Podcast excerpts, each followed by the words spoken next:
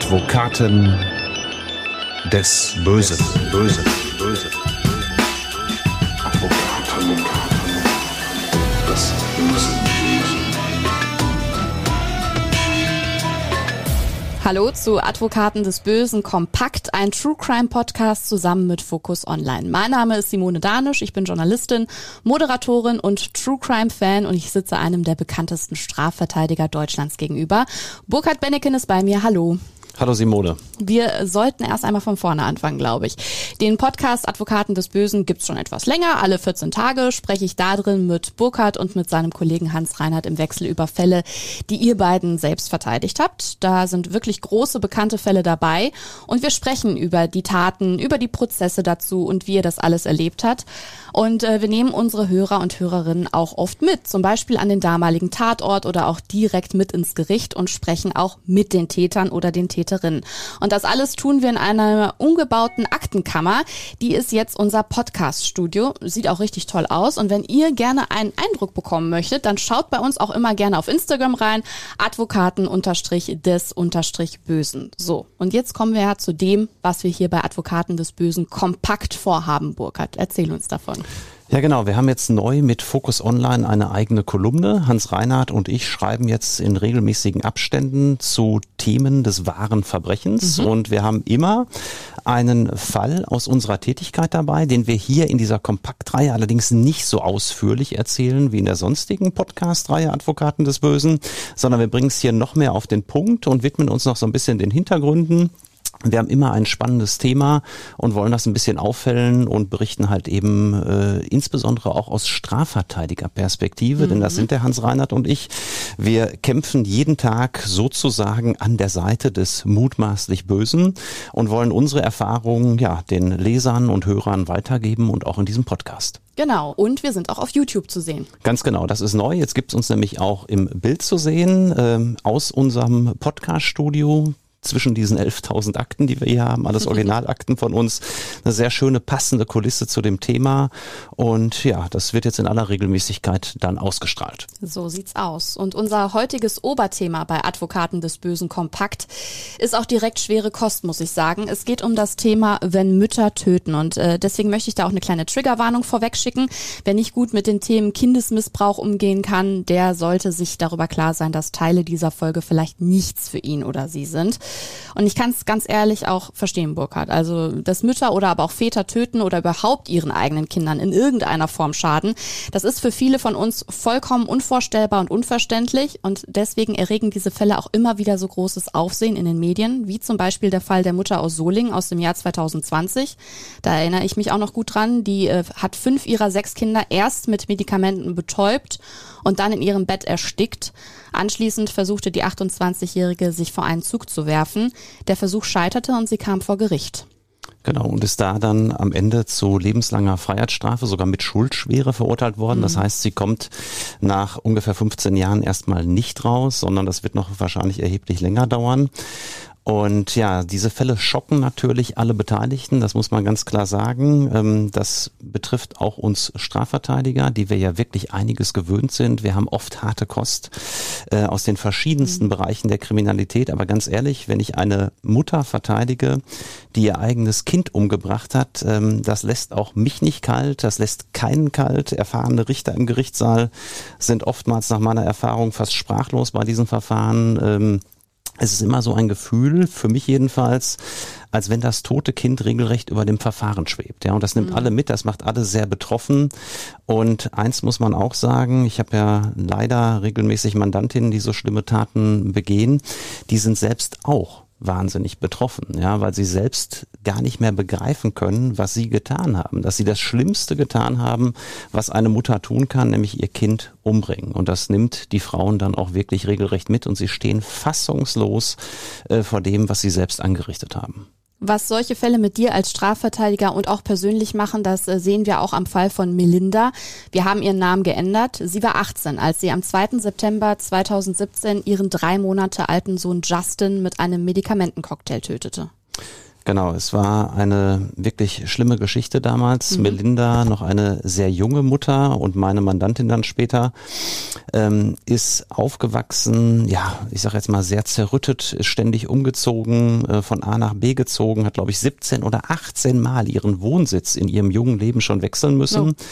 Die Mutter hatte regelmäßig neue Partner, mit denen Melinda nicht klarkam. Auch Gewalterfahrungen musste sie dort in der eigenen Familie erleben. Irgendwann ist sie an Drogen geraten. Mhm. Und dann gab es einen Partner und mit dem hat sie dann ja in sehr jungen Jahren schon ein Kind bekommen, Justin. Und es war zum ersten Mal, dass sie sowas wie Halt hatte bei ihrem neuen Partner. Mhm.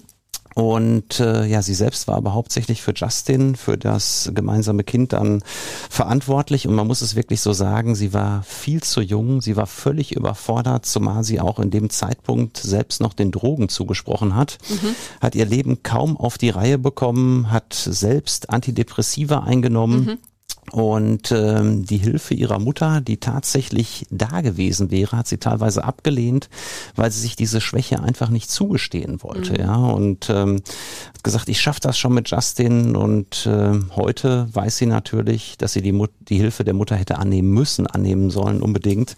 Sie hat es leider nicht getan und wollte die starke Melinda spielen, war allerdings dann die restlos überforderte Melinda, die dann am Ende das Schlimmste getan hat, was eine Mutter tun kann kann. Sie hat nämlich dann, als sie abends äh, auf ihren Partner treffen wollte, der hatte nämlich Geburtstag, wollte sie ihr Kind ruhig stellen, Justin, und ist dann auf die abenteuerliche, unfassbare Idee gekommen, halt eben Schlafmittel in der Apotheke zu besorgen und hat dann das Schlafmittel gemischt noch mit Antidepressiva und wohl einem Hustensaft, äh, wollte damit ihr Kind ruhig stellen.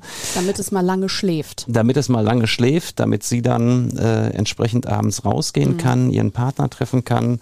Und dann hat sie festgestellt, nach Gabe dieses Mittels, das war schon am, Nach am Nachmittag, dass etwa eine Stunde später Justin tot im Bett lag, keinen Herzschlag mehr hatte und dann war sie natürlich schon zu dem Zeitpunkt erstmal völlig aufgelöst, weil sie damit überhaupt nicht gerechnet hatte. Ja, das allein ist ja auch schon furchtbar genug und äh, sorgt sicher nicht nur bei mir für komplettes Unverständnis.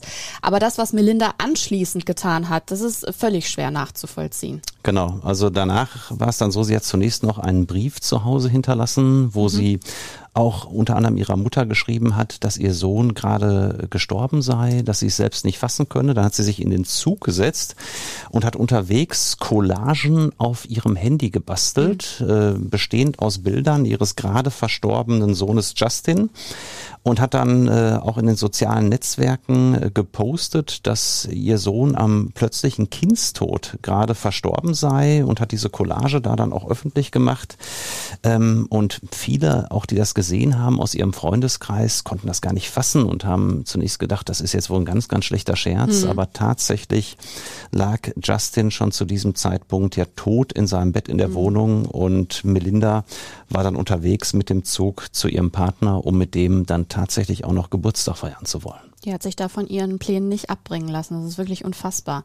Etwa ein Jahr später ist Melinda, äh, deine Mandantin, und ihr sitzt vor Gericht, vor der großen Jugendstrafkammer in Münster. Die Staatsanwaltschaft spricht von Totschlag. Die Medien sind voll dabei. Wie erlebst du Prozesse wie diesen von Melinda als Strafverteidiger, aber auch als Person?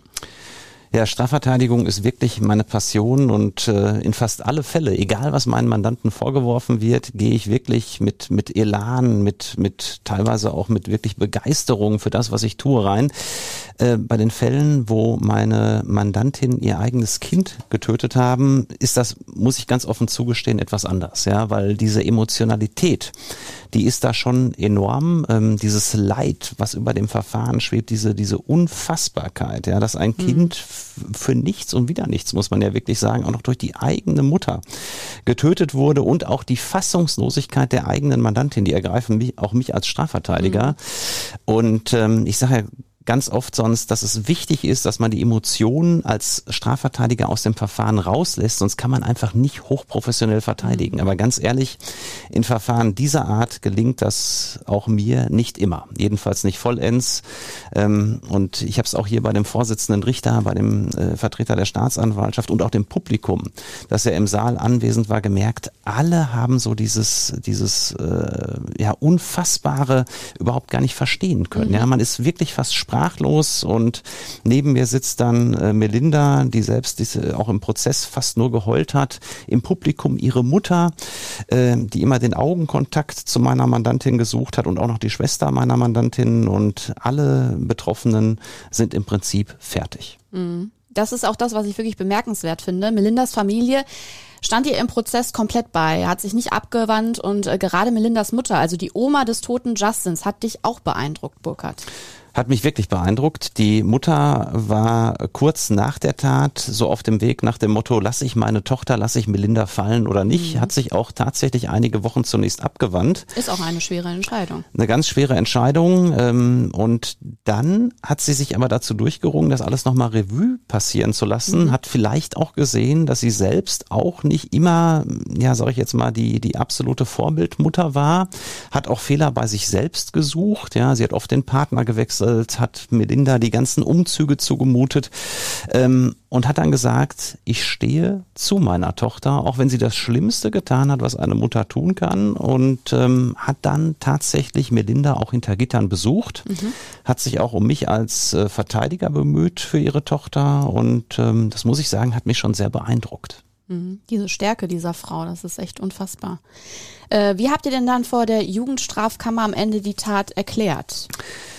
Also wir haben natürlich in jedem Strafverfahren immer ein Ziel, dass äh, die Mandantin oder der Mandant immer bestmöglich aus der Sache herauskommt. Ja, und ähm, in Verfahren dieser Art äh, taktiere ich persönlich allerdings in der Regel gar nicht rum, mhm. ja, sondern ich finde, es ist wirklich äh, angezeigt, bei solchen Verfahren symbolisch gesprochen die Hosen runterzulassen, mhm. wirklich reinen Tisch zu machen und aufzuklären, ja, zu schildern, wie kam es zu der Tat. Ähm, und das habe ich auch mit Melinda so besprochen, dass sie kein Blatt vor den Mund nimmt, dass sie sich öffnen soll im Gerichtssaal und allen Beteiligten, insbesondere natürlich dem Gericht, klar machen soll, wie es zu der Tat kommen konnte, wie mhm. es zu ihrer Überforderung kommen konnte, warum sie so reagiert hat, warum sie auch so scheinbar kalt nach der Tötung ihres Kindes dann einfach so zu ihrem Partner mhm. geht und da noch Geburtstag feiern will.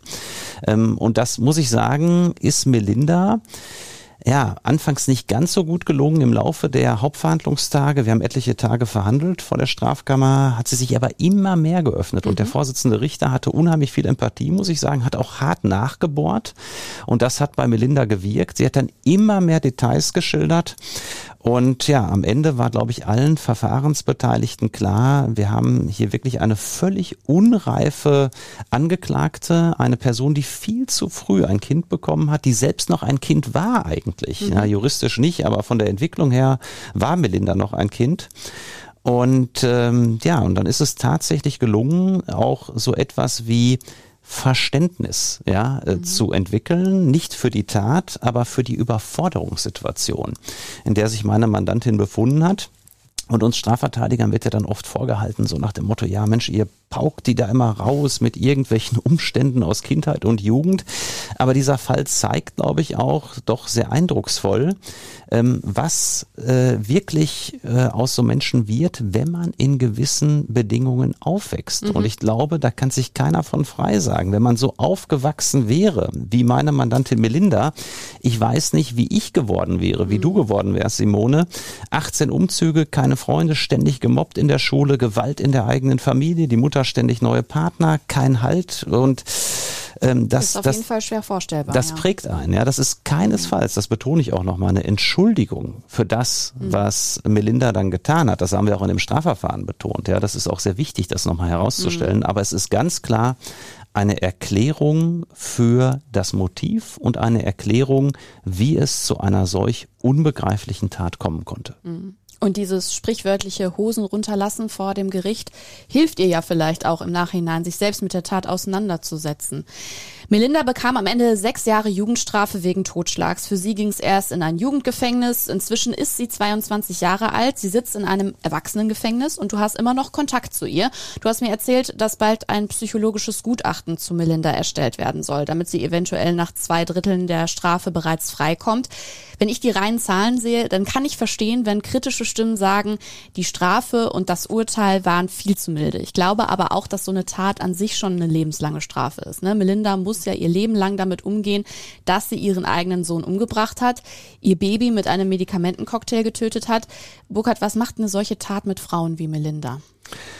Ja, meines Erachtens sind Mütter, die ihr eigenes äh, Kind getötet haben, wie Melinda, ähm, selbst ihr Leben lang so hart bestraft, dass es gar keine härtere Strafe geben kann. Das mhm. muss man mal ganz klar sagen. Und ob man jetzt hier zu sechs Jahren, acht Jahren oder zehn Jahren gekommen wäre, was hätte es am Ende geändert? Ja, und man muss eins sehen, ohne dass ich irgendetwas bagatellisieren möchte, aber es war Jugendstrafrecht anzuwenden, weil äh, Melinda halt eben noch 18 war im Tatzeitpunkt mhm. und Reifeverzögerungen hatte.